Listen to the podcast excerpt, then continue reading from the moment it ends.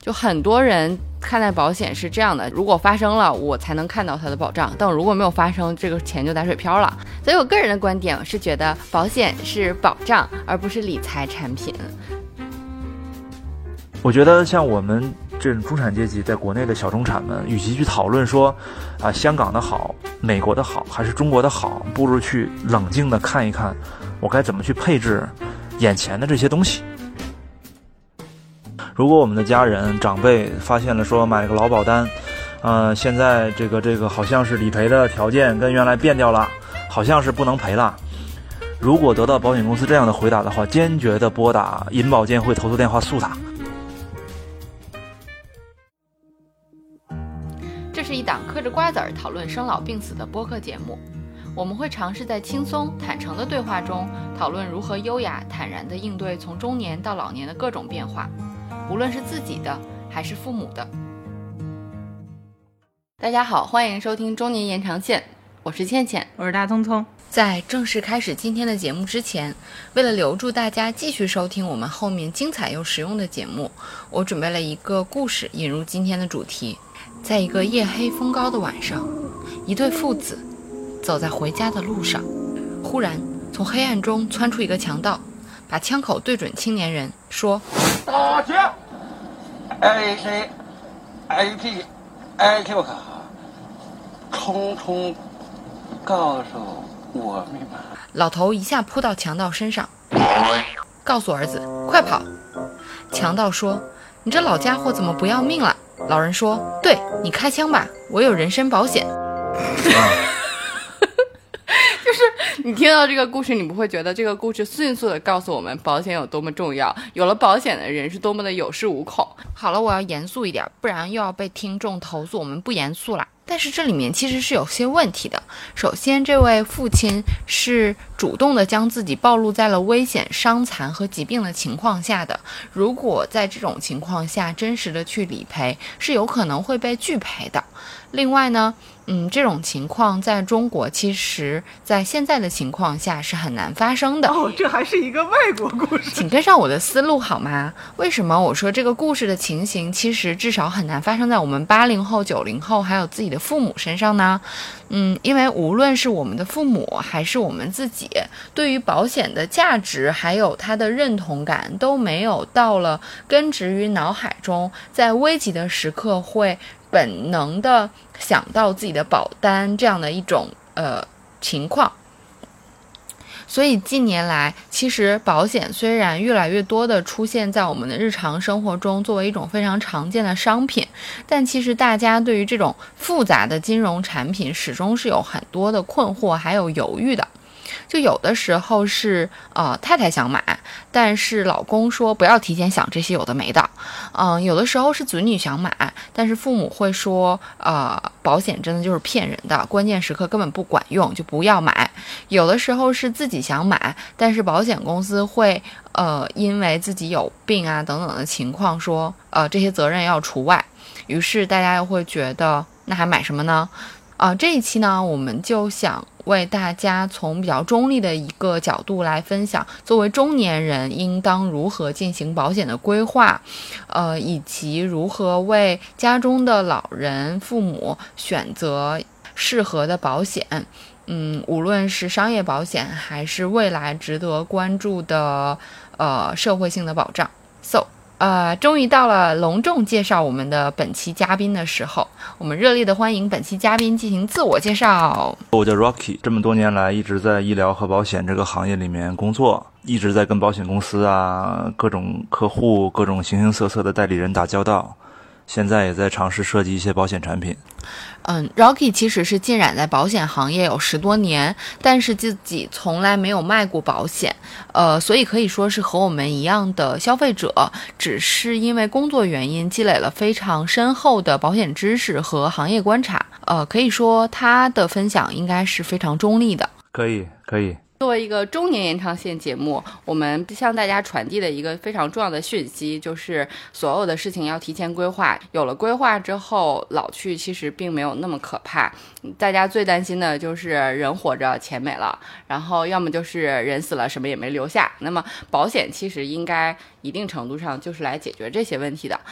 一般大家对抗焦虑的第一种方法就是攒钱。那么现在其实随这保险产品的发展，呃，虽然也有很多产品具有理财的功能，但是考虑到篇幅和时长，本期我们会将呃节目的主要内容聚焦在人身险。保险它更多的是一个保障产品，包括我们这一期主要想跟大家梳理的，更多集中在人身险。我们把财产险先抛开不说，然后呃，那人身险里面，其实我们顺便给大家科普一下，就是人身险其实分为人寿保险，就是以人的寿命和生命为标的的，然后健康险就是以健康呃各种疾病相关的这个部分叫健康险，然后还有一部分是意外险。那再聚焦我们，呃，随着大家的这个生活水平的提高，那其实大家越来越在乎的是自己的健康情况。可能其实健医疗健康险反而是大家比较熟悉的一种保险类型，因为其实它对标的是我们大家其实都有，呃，就是职工都有的，呃，职工基本医疗保险。其实它就是一种社会保险形式的健康险，对吧？可以这样讲。然后，那那其实，在这个基础上，那随着大家的这个需求提高，其实我想我的感觉，大家这两年越来越多的去考虑说，我要买个保险，跟现在的年轻人和现在整个社会的这个呃呃职业以及呃公司的形式跟以前大不相同是有关系的。因为我们父母那一代，他们很多是国企员工，很多是体制内的这个呃有有社会托底的这样的一个呃形式。去面对自己的生老病死，但是我们的同龄人其实很多已经开始是市场化就业，甚至很多自由职业者。那对于这些人来说，我老了到底还有没有企业给我发养老金？我老了之后到底还有没有这样子充足的社会保险来呃付我的医疗呃支出？就这其实是大家的很大的一个焦虑。所以 Rocky 其实作为我们的同龄人，一个八零后，应该也有这样的焦虑吧？Rocky，你是怎么看待保险，以及你是怎么规划自己家里呃这个老老啊，你还没有小，就是但是你有一条狗，可爱的狗，就是你是怎么规划这个家里面的这个呃保险产品的？听说你们夫妻两个人还捆绑互相买了买保险。呃呃，是的。呃，其实对于呃我们来讲，的确啊，啊，对你们这个节目叫什么中年延长线，对吧？对。啊，你觉得自己进入中年了吗？唉，我从主观意识上我是想退出这个节目的，其实啊。哎，但是从是从当时我这个这个身体，我的整个的这个生活状态告诉我，可能我的确是进入中年了。嗯。呃，坦坦白的说，我觉得像从保险的理解上来讲，人到中年开始谈保险，有些东西已经是晚了的。的确，有的东西已经是晚了的。你比如说，我作为一个中年人来讲，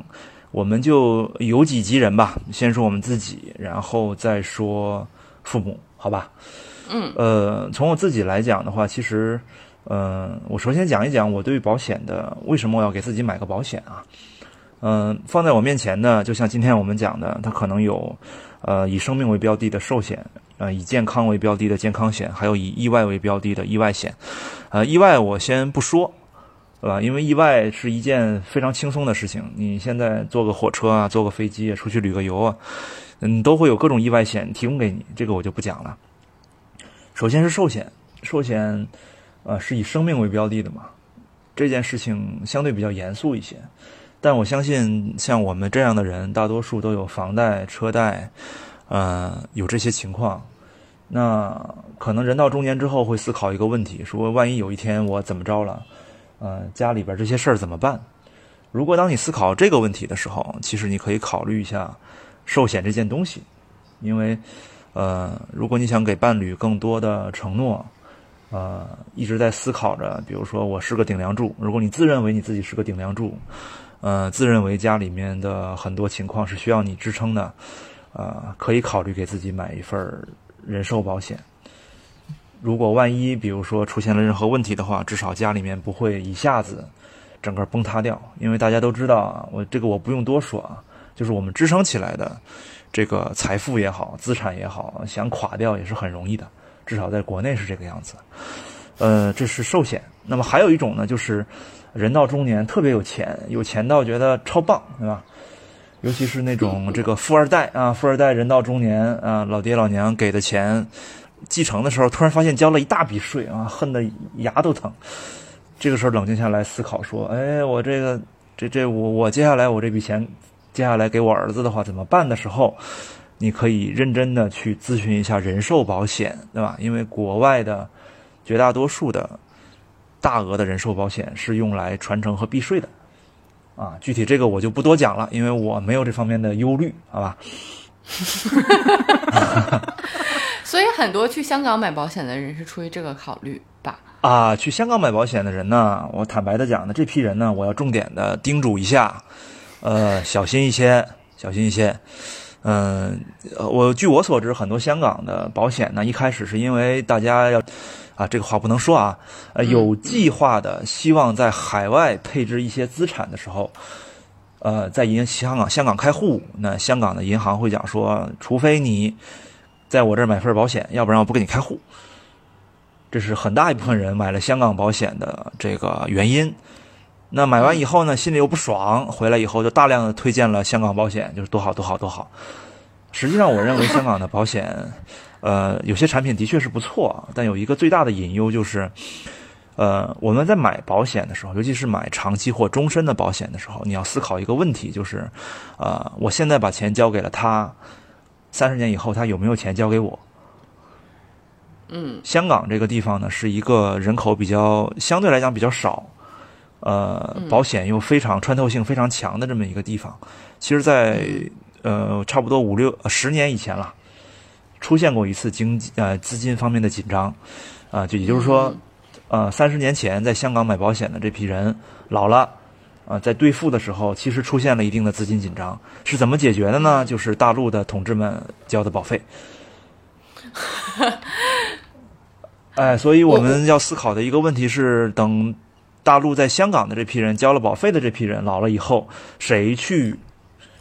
为他填补这个空白，这是我们要思考的一个哲学问题。对，还有就是刚才除了就是嗯你提到的这种，因为我身边有一些同事去香港买这个保险，就是因为他们说，嗯，好像香港有一种保险叫理财保险，就像投资一样，啊，然后说这个东西，当然你刚才提到的这个就是最后的这个偿付能力是对于所有保险产品都是一样的哈，就是我不知道这种产品是。呃，因为大陆没有开放这种品类，让他们觉得很稀有，呃，还是说，因为它好像我的理解是，这种产品它既可能有一些保险相关的一些就是条款，它同时它的整个产品设计上也是以一种投资返，最后会返回来，还还带有一定的这种相当于是呃增值率的这样的一个一个一个产品吧。我不知道这个东西呃是不是像他说的这样，就是有有有这么高的价值，对。呃，是这样。其实国内国内有国内有很多这样的产品，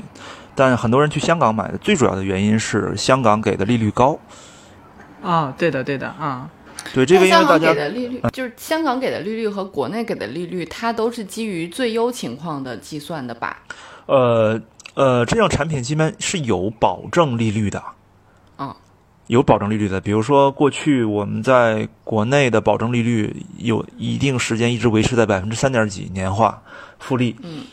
呃，可能最近呢就有所下调，可能要调到百分之二点几这样。香港的话应该也有保证的，同时也有那种非保证的。其实其实这个时候我们就不要把它看作一个保险产品了，你直接把它看作一个理财产品就好了。但有一个问题，就是因为国内。呃，政府对险资投资的领域的管束是非常严格的，就导致其实我们国内想给出这种高额的呃利利率几乎是不可能的。但是对于海外来讲，他对这个对香港这种地方来讲，对保险的监管相对没有那么严格，所以你我投资的这种种类多了以后，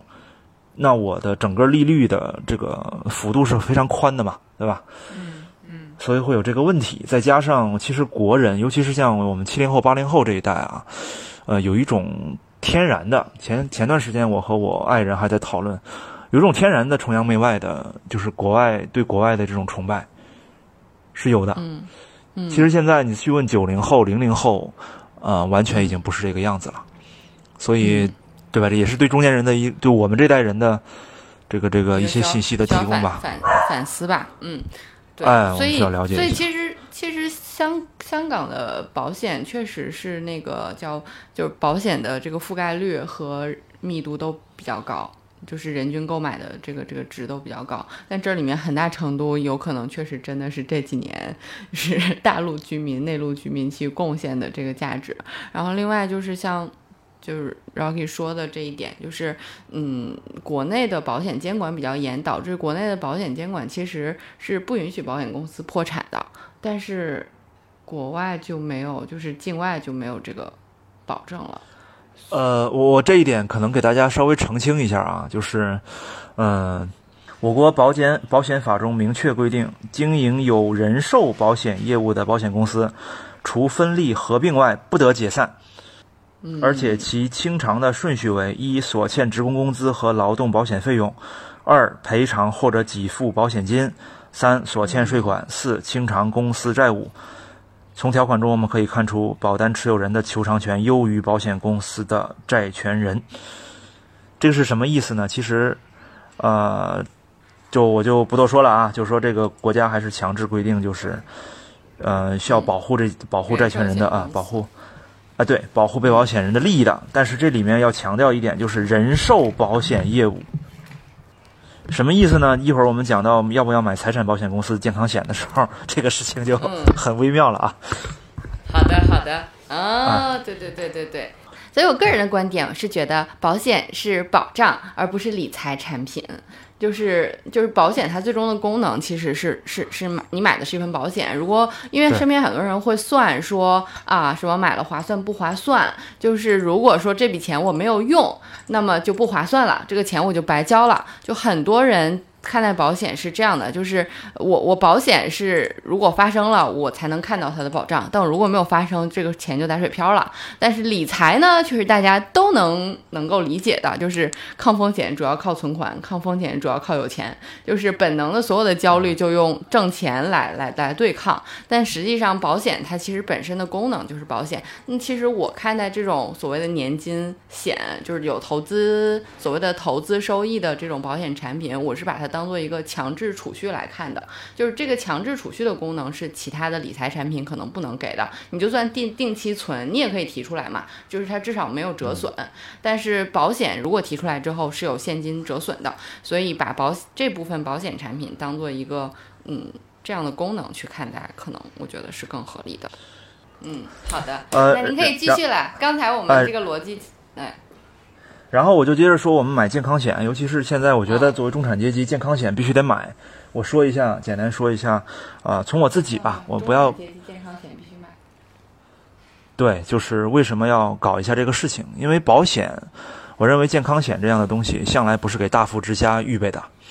因为你家里边真的是有说，我闲钱就有个两三千万在家里躺着，这个在银行里边躺着随便花的这种人群，不在我们今天讨论之内。因为这个人群基本上他想怎么治怎么治，对吧？呃，也不会因为生病造成什么样的家庭负担。我觉得我们要讨论的是像大多数的小中产阶级，就是其实有看起来有房有车，啥都有，但实际上呢，手里面的我们叫闲余资金是非常少的，全都锁在了各种各样的地方。像这批人的话。嗯，我觉得买一个给自己配置好健康险的最主要的动因就是，我们这类人靠攒钱防老防病，目前看来是够呛了。这是一个非常严肃哎非常严肃的一个问题，因为你呃现在生活压力都很大。我拿自己来讲，你你都可以发一个宏心大愿，就是说我以后一个月攒一万块钱，将来为了这个防止我生病花钱。这件事情执行难度很大，因为生活压力也大，然后花销也大。你如果靠着说死守每个月攒多少钱去防止这个问题的话，我觉得非常非常难。那我只能靠什么呢？就是我固定的每年有一定的钱数，我去交啊合理的保险，然后一旦出事情的时候呢，保险除了把这笔钱还给我之外，还能有一定的杠杆。比如说，我们叫医疗保险，现在的主流的商业医疗保险可能，呃，每年，呃，每年交缴纳个不到一千块钱一个人，但是当万一出事出现问题的时候，它最高啊，我们说最高极端情况下可能会赔到几十万上百万，像这种东西是我们这种人是必须需要配置的。我觉得像我们这种中产阶级，在国内的小中产们，与其去讨论说啊香港的好。美国的好还是中国的好，不如去冷静的看一看，我该怎么去配置眼前的这些东西。因为当你把整个的基础架构，我打一个比方来讲，就像盖房子一样，呃，盖房子我们在做房顶的时候，有横着的材料，有竖着的材料，我们最终的目标是把这个房顶铺的不漏雨，对吧？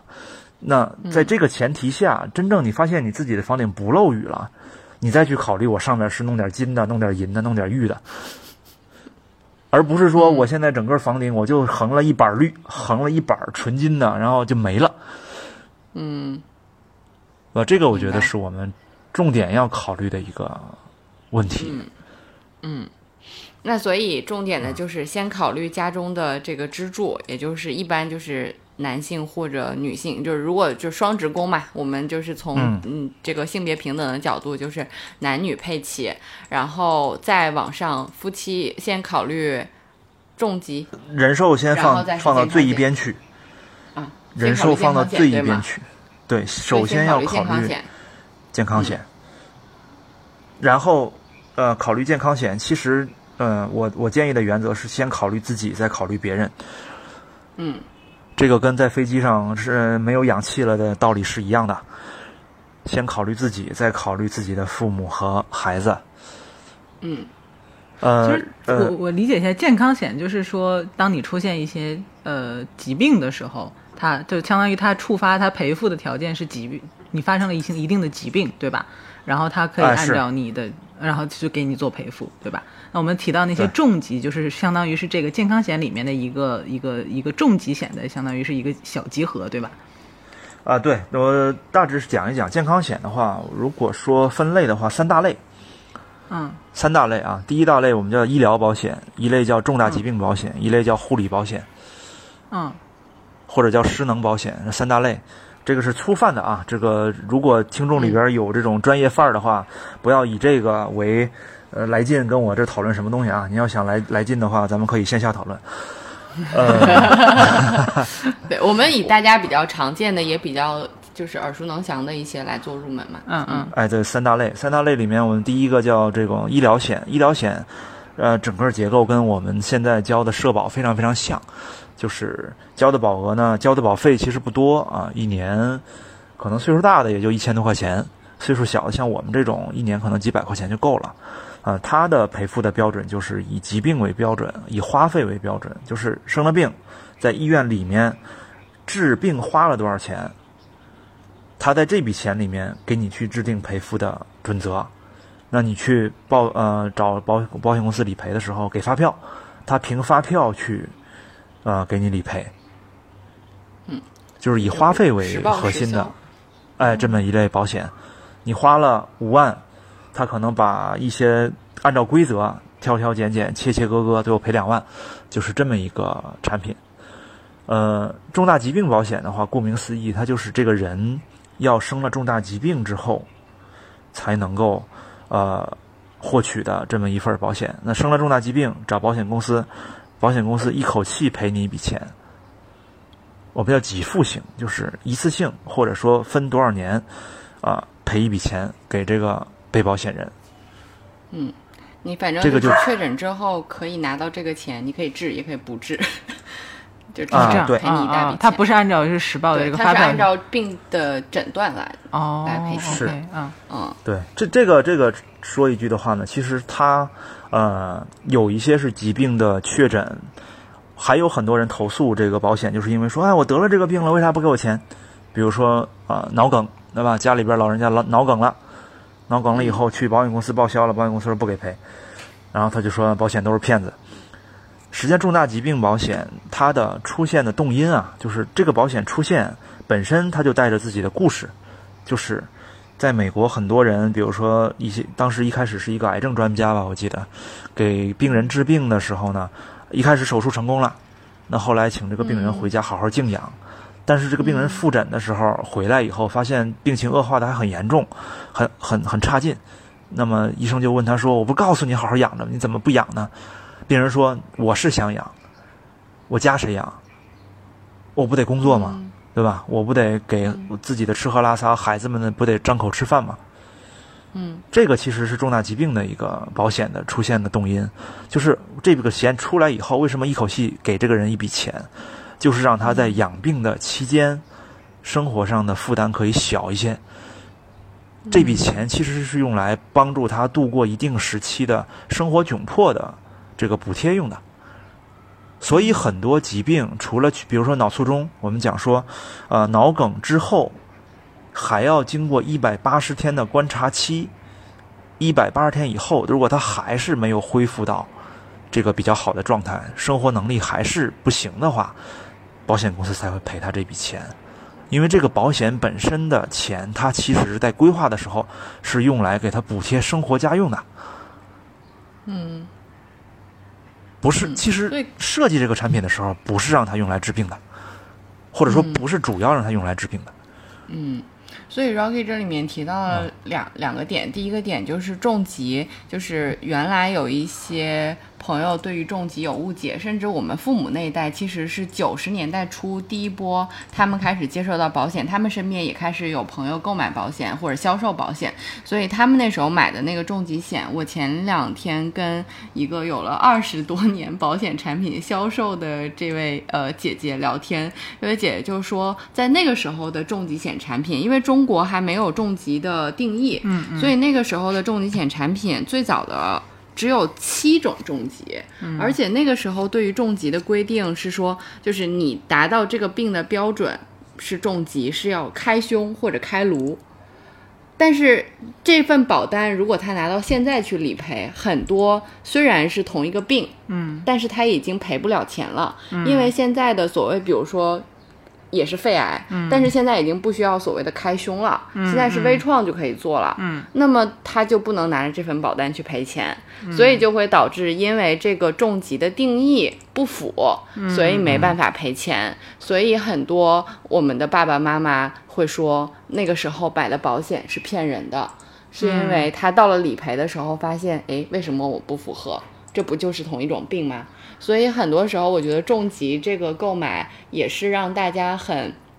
很为难的地方，就是重疾的定义似乎是需要请教医生朋友的。那这个里面还有就是很多不可预见性，比如说，因为我比我的理解，比如你买一个重疾险，它不会说就保这五年，对吧？它可能长期的。对。那我们如果以今天的视角去看三十年、二十年以前的医疗水平，那是有非常大的突破和飞跃的。嗯。我相信二十年之后。可能很多，可能很多癌症也可以是被治愈的，那它可能都已经不算重疾了。那这种情况下，是以现在签订的这种理赔条款为准呢，还是说以未来发生的实际情况为准呢？以现在的理赔条款为准。所以去年这个那个国家修订重疾定义的前后，就有很多业内人士关于是否要重新购买或者补购重疾险的这样的一个争论，就是因为这个重疾定义，呃。表更新之前和之后的这个定义是不一样的，那么出的保险产品也适用的是过去的核心的这个重疾定义，所以从这个角度，你要说如果有闲钱的话，我认为是不是就应该追追追购一份重疾险？Rocky，你怎么看？呃，首先啊，如果呃我我的建议啊，因为我们不从专业讨论，我从这个自己人的角度讨论。如果我们的家人长辈发现了说买了个劳保单，呃，现在这个这个好像是理赔的条件跟原来变掉了，好像是不能赔了。如果得到保险公司这样的回答的话，坚决的拨打银保监会投诉电话诉他。这个电话你们这没有公屏啊，没没办法电话号码打在公屏上，到时候有机会。哦，我可以，我可以把所有的这些信息都放在对应的 no 那个那个呃音频条里面啊。哎，对，那你就去搜一下银保监会的关于保险的投诉电话。我们还可以把你这段话放到片花里。可以。坚决的诉他，因为这个据我的经验，只要你这个正当理由去诉他的话，百百分之百赢啊。这个银保监会不管他什么保险，那这个这个合理不合理，合法不合法，直接让他去搞定就可以了。所以这个先提一个醒。嗯。呃，然后再有一个的话，就是说，对于这些老我们的老一辈的，怎么说呢？老一辈的这些长辈们，其实，在二十年前如果买了保险的话，那是咱们保险行业的前辈。呃，其其实那个时候买的，真的，现在看来，即使能赔，也不太划算啊，因为经常会，当时每个每个月也交，呃，可能每个月要交大几百，嗯，最后的理赔金额是五万啊，这种。现在可能对于治病来讲，五万块钱已经不算什么了。嗯，对于这件事情来讲，我个人只能讲没有什么太好的办法，这就是时代给我们带来的困扰。呃，对，也而且这个这这里面会有很多人会讲啊，就是说说你看当年当年五万块钱，结果到现在为止什么都不是了，啊，未来怎么办？我我个人是觉得，呃。凭我有限的经济知识来讲，当年的五万到现在为止，呃，什么都不是，不代表现在的，不代表二十年以后的，就比如现在的一百万，在二十年以后什么都不是，因为这个货币贬值是随着国家经济步调来的嘛。过去很快，是因为国家发展的快，未来等到到滞胀阶段的时候，就是叫停滞阶段的时候，其实也还好。所以不要因为这种虚无主义。去否定保险，我觉得这个事儿就有点儿有点问题了。嗯，其实 Rocky 刚才讲完那个重疾险这个产品本身的背景和以及它这个利益的时候，我我觉得对我来讲，至少是我重新看待了这个险种。因为以前我我真的会觉得说重疾险就是哦，为了预防我自己如果将或者家人或者是谁。将来得了一个很重大的病，然后现有的这个呃所谓的社保 cover 不了这一部分，那如果有很贵的话，那我是需要通过这笔钱来去治病的。但是我现在想想，如果我们站在就是说刚才 Rocky 讲这个角度去看重疾险，其实它还是很有社会温度的。对，就是就是可能你你我们在理解产品的时候，确实。种种原因不是很专业的理解它，但是可能这个恰恰是你购买保险之前应该去做的功课。对，对你到底因为什么去买这个保险，对吧？所以很多人来问说，我要买份保险，我该买个啥？我说先搞清楚，就是你要买的类型。就是首先我们先锁定，就是那些投资类的，我们先抛开。这个就是大家去找投资理财经理。我们单纯就保险的保障，尤其是身体健康保障这个部分，就是那个我们先考虑的就是健康险。就是健康险，其实对于现在的八零九零后，就是刚刚入职的自由职业者们，选择率非常高，是因为它确实很便宜，你也不需要有什么存款，基本上就几百块钱就一年。但是这里面有一个重要的点，就是一般原来的健康险都是一年期的，然后现在有了更多的就是三年、五年期的这种健康险。嗯，然后一会儿由 Rocky 同学再来专门的讲这个怎么样选择好的产品，它应该是什么样子。那我再来帮大家重新这个这个总结一下我们第一趴的这个内容，就是。啊，先选择呃健康险，然后铺底，就是先保证你去看病的时候，除了医保报销的部分，还有一部分这个呃商业保险来补充剩余的部分。嗯，然后当然这里面这个健康险会有什么免赔额呀？就超过多少之后，健康险才开始呃商业健康险才开始支付啊。嗯嗯。然后那个它是在社保的补充，就是社保先报，它在后报，就是它说白了就是。补充作用就是消费的补充作用，医疗消费的补充作用，然后在它之后再去考虑重疾这类的，呃呃嗯，可能就是就是在你这个治病之后的康复期这个阶段，然后再后面才是就是 Rocky 说的，就是护理险、护理险、失能险，它也是针对就是你后续彻长期失能了或者短期失能这段时间不能工作所给你的经济补偿，所以其实是这样的三个呃选择的顺序，嗯，那么对于爸爸妈妈们呢，就是现在他们我们的爸爸妈妈大概就是五十五加，那这五十五加的人能选的产品已经不多了，所以这也是大家很头疼的一个部分。虽然之前有一位姐姐说，我会告诉身边的人，就是七零后。他说：“我会告诉身边的人，你就是你爸你妈最好的保险，最好的保障。”他说的没错，是因为他们就是是因为保险公司产品设计的时候，他们已经就是属于那种就是概率比风险比较高的那部分人，所以可能会存在这个不不给他们做保险的这个。基本上现在多数的保险就，尤其是那个人身险，大概就保到六十六十五，就不能再再再入保了，对吧。呃，如果这里边咱看啊，爸妈现在还在六十以下的和六十以上的，完全不同的两个境遇。嗯，首先像这批人的话，重疾险就不要考虑了，因为没有人卖给他们重大疾病保险。嗯。嗯，这个这个，因为这个我们的重疾的发生率啊，嗯，因为我们保险其实就是保风险嘛，风险的核心就是发生率，重疾的发生率在五十岁以后就没法看了，基本上。嗯，发生率所以说。哎，很高啊！如果人家要非得出一个针对老年人的重大疾病保险，很可能就是举个例子来讲，你要分十年或者五年啊，每年交十万块钱保费，最后赔给你五十五万，这个保险你会买吗？嗯，对吧？因为这个算不过来了嘛，这个就不要考虑了。嗯，六十岁以下的话，赶紧去看看有没有还找不找得到。二十年期或者十五年期的医疗保险，嗯，呃，如果能找到的话，嗯，赶紧给上上。啊，可能会很贵啊，可能会非常贵，可能一年要两千块钱左右的保费，但这个呢，值得。嗯，啊，值得。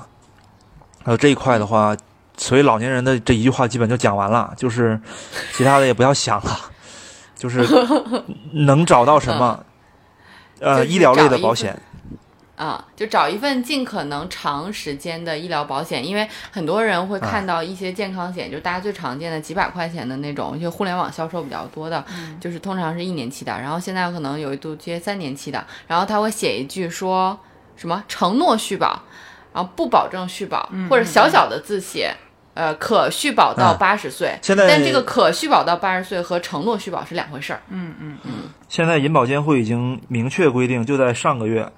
嗯，把这帮保险公司折腾的是五级六兽的吧？我不知道这个观众朋友们知不知道五级六兽什么意思啊？就是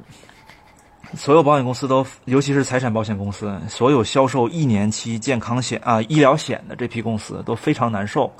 因为银保监会规定，第一，你明绝对不能够在任何的用任何形式暗示、明示客户，你这东西可以保证续保。嗯，就是你你怎么去粉饰自己的语言都不可以。最关键的一条是，银保监会规定，一年期的保险产品不允许自动给客户续保。啊，你像原来的话，客户这个在续保的时候，基本上就留一个银行的银行卡号，对吧？啊，它就自动扣了。嗯，但是现在银保监会规定，你卖的是一年期的产品，客户必须每年在那个时间点都要做一次正式的投保动作。哦，所以这也是变相去敦促消费者去了解一下产品，了解一下自己到底买了些什么。对我这个给大家公布一个非常可悲的数字啊，这也是我刚刚拿到的一个数字，在某大型保险公司，应该是品牌非常好的一个大保险公司里面。他原来一直卖一年期的产品，这个后来卖完了以后，今年因为这个政策导致他续保率只有百分之十几。嗯，大家就能明白说，照理说脑子稍微正常一点的，真正知道自己买保险是为什么的人，在没有涨价、没有任何意外情况的情况下，我肯定去把自己的保障续上。但为什么会有百分之只有百分之十几的人续保呢？为什么呢？是因为大家都觉得保障的不好吗？是理赔的时候体验不好吗？这件事情，我个人认为都没有到体验的问题。总体来讲，一句话来概括的话，如果说对于保险这件事情，可能我的概括就是，保险这个产品本身是没有任何问题的。呃，中国的保险也并没有比国外的保险多坑人啊，或者说有什么不好的地方。但是，其实我觉得问题最大的地方就出在了，呃，宣传和销售保险的媒介，我们指的这些网络呀、代理人啊，其实出现了很大的问题。呃。我们中国有一个特点啊，就是无论我们做一件什么事情的话，都希望给自己一个宏大的目标。呃，你说他急于求成也好，说他揠苗助长也好，但这是一个现实。就好像我们做公司一样，这估值没有个几十个亿，感觉都不好意思出来。保险也是一个道理的。所以，呃，在九十年代初的时候，其实我们最呃容易理解的一种销售方式，其实就是我们叫人海战术。啊，人海战术顾名思义就是我们把所有的呃能做保险的人，或者说呃各种各样的人员拉到保险这个行业里面，让他们呢用最简单的办法把身边的亲戚朋友啊全都弄进来啊交保费。其实这个是我们过去中国啊保险增长这么快的一个最主要的一个原因。呃，这个这个这个模式持续了十几年，到最后，其实我有一次去青岛的时候，青岛当地的一家大保险公司的领导跟我讲，啊，竟然青岛已经有百分之九的人口或多或少的都有过保险从业的经历。其实是一很可怕的一件事情啊，因为你把这个儿童十八岁以前的儿童，还有六十岁以后的老人都去掉的话，这个比例其实非常非常高了。嗯，所以就导致说，如果说大家拉亲戚拉朋友卖这个保险，呃，效果这么好的话，没有人愿意去做更深一步的事情，就是真正的去教会这些销售人员啊，保险到底是什么？保险分了那么多种类，现在我们行业里面在售的有，我没记错，有一千多种的人身相关的保险。嗯，就像去年，去年我们出了，应该是全中国出了五百多亿张保单。那么多的种类，到底用来做什么？该怎么去搭配？然后，除外责任是什么？理赔责任是什么？其实，从我走访这么多地方来看，哪怕是大公司的一线营销员，很多也不知不清楚，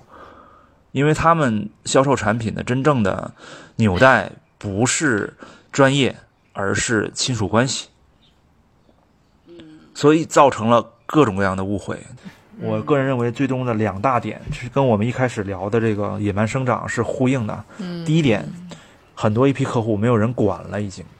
嗯嗯当时啊，服务他的代理人早就已经不干了，嗯甚至没有人没有合适的渠道能够通知到人家，说现在政策改了，这个每年都要做一次投保动作了。这个这种客户在我们这儿叫孤儿单。在我们行业里非常生动啊，叫孤儿单。那像他们如果错过了续保时间，那相当于第一年的钱也白交了吗？不是，嗯健康险它就保一年，就这一年如果生病了哦你就去报嘛。哦如果你这一年没生病或者没有达到这个理赔条件，你也嗯就是这两百块钱就相当于你就那其实流失客户的流失对保险公司来讲就是一笔损失，相当于他只是花了一次性的这种渠道费买了一个客户，但这个客户在第二年就流失掉了，对吧？啊，对的，现在保险公司其实获客的成本很高啊，很多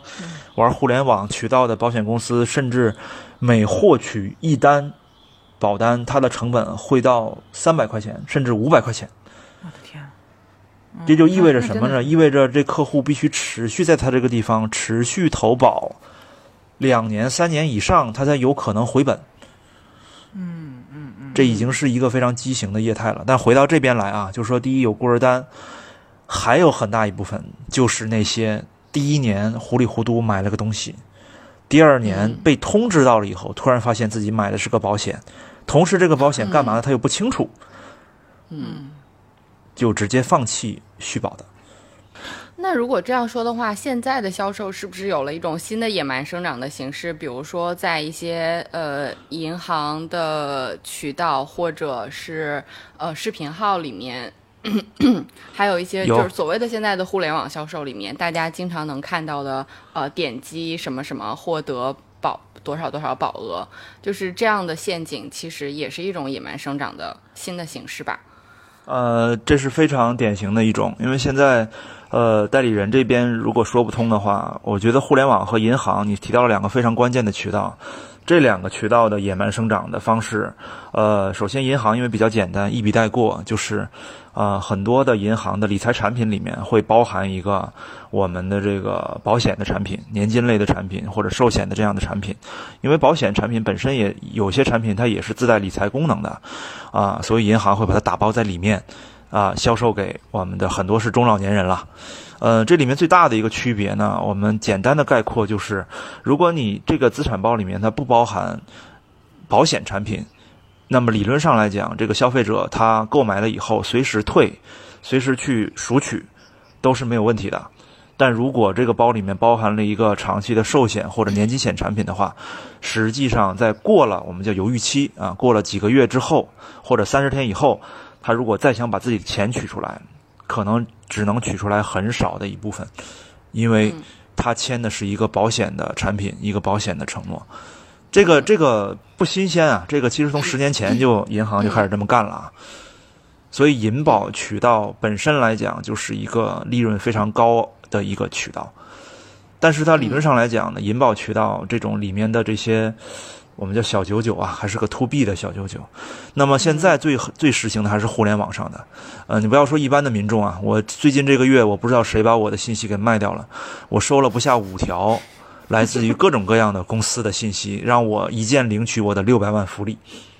就是我家说你这个礼拜三千万。哎，对，这个具体是谁我就不点名了啊，因为我觉得我深深的为他们感到羞耻。还有很多是大公司，但这是一个这是一个现实。这个现实，呃，我可以给大家讲一讲背后的逻辑是什么。这个是一一条完整的链条，这个链条里面其实参与者包含了，比如说像抖音、快手，嗯，这样的一线的流量的矩阵、流量的平台，这里面包含了一批的。保险公司，这里面也包含了平台和保险公司之间的这么一批玩家，他们面向的群体其实就是我们叫四线以外的这种城市以及农村的，呃，绝大多数的受众可能是四十岁以上的女性，是这么一个群体。那么，因为它的出现的原因，其实就是因为在一线城市，保险其实用原来野蛮的方法已经相对饱和了。竞争非常的激烈，那么这批人是之前没有经过保险的这个洗礼的，同时呢，他们对生活又充满焦虑，对吧？这个这个老公出去喝酒啊，儿子出去打架呀，瘫痪在床的老公公婆婆呀，这些是他已经面对的一些现实。所以这个时候，当如果有人给他说，你只需要啊首月一块，或者是免费领取一个六百万保障，很多人都会去领的。再有一个呢，就是很多的这种这种所谓的免费领保障，还伴随着抽黄金、抽汽车、抽手机的这种这个大抽奖的这样一个活动。所以我刚才说，很多人买保险的时候都不知道自己买了份保险。重点说的就是这么一批人。嗯，那对于他们来讲，其实呃，他只是好像是免费领取了一份保险，但这个保险的账目上。对于那些保险公司来讲，我们他们叫规模保费或者年化保费，也就是说，当前面的一位这样的女性免费领取了一份保险，在保险公司或者在中间商的账目上面，他会多了一年几百元甚至上千元的保费收入。至于他最后的这个类似于庞氏骗局的这个谎怎么去圆，啊，这是行业上的一个哲学问题，至少现在还没有答案，对吧？就像世界末日什么时候来一样，这个是没有答案的。但我觉得，像后他会真的知道自己这个有一份保单，然后去去去去去去那个真的出了问题的时候去理赔吗？他在买了之后的两个月的时间里，我估计他会接受电话或者短信的一系列的狂轰滥炸。嗯，这个时候告诉他，他很有可能是买了份保险。嗯，因为卖给他保险的这批人的想法是。我接下来要让他明白自己买的是个保险，同时向他推销更多的保险。嗯，所以因为他在一种低价获取用户这个呃流量的方式。对的，因为他在点击免费领取这份保险的时候，他已经授权了啊某些机构可以向他去推广其他产品。哎，这个我其实有一个问题啊，因为我不是不知道，就像这种行业里面，难道没有这种法律法规的管制吗？因为我知道，好像是互联网保险销售，好像这两年也逐步出台了一些法律法规。但像这种现象，为什么还会存在呢？如果嗯，像大家都比较理智的知道这个东西像是一个骗局似的东西，我们的至少国内的这种对于保险方面的监管，它是一个后置的监管。就是当我发现出现一些监管的号令的时候，往往是由于行业里面已经出现了很多杂音，已经出现了投诉或者这样的情况的时候，他会跟进的出一个监管。因为我们国内的创新意识太聪明了，就是国人很聪明，监管赶不上。嗯，对，所以你看最近出了这么多的监管，都是针对这种短期的、一年期的互联网的，就说明监管已经充分的认识到了、看到了有这个问题。当然，它是一个缓慢的，可能还需要两到三年，随着很多老百姓站起来投诉，然后监管这方面再去跟进。共同组成的这么一件事情吧，未来我相信会把它结果掉的。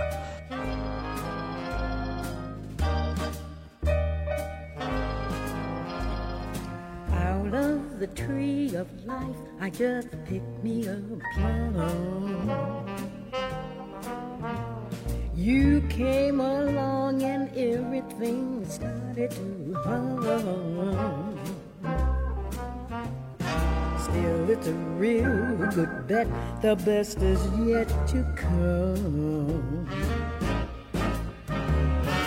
The best is yet to come, and babe, won't it be fine? You think you've seen the sun, but you ain't seen it shine. Wait till the warm up's Wait till our lips have met. Wait till you see that sunshine day. You ain't seen nothing yet. The best is yet to come, and babe, won't it be fine? The best is yet to come, come the day you're mine. Come the day you're mine. I'm gonna teach you to fly. We've only tasted the wine. We're gonna drain the cup dry. Wait till your charms are ripe for these arms to surround. You think you've flown before, but you ain't left the ground. Till you're locked in my embrace. Wait till I draw you near. Wait till you see that sunshine place. Ain't nothing like it here. Is yet to come, and baby, won't it be fine? The best is yet to come, come on, we'll take your mind.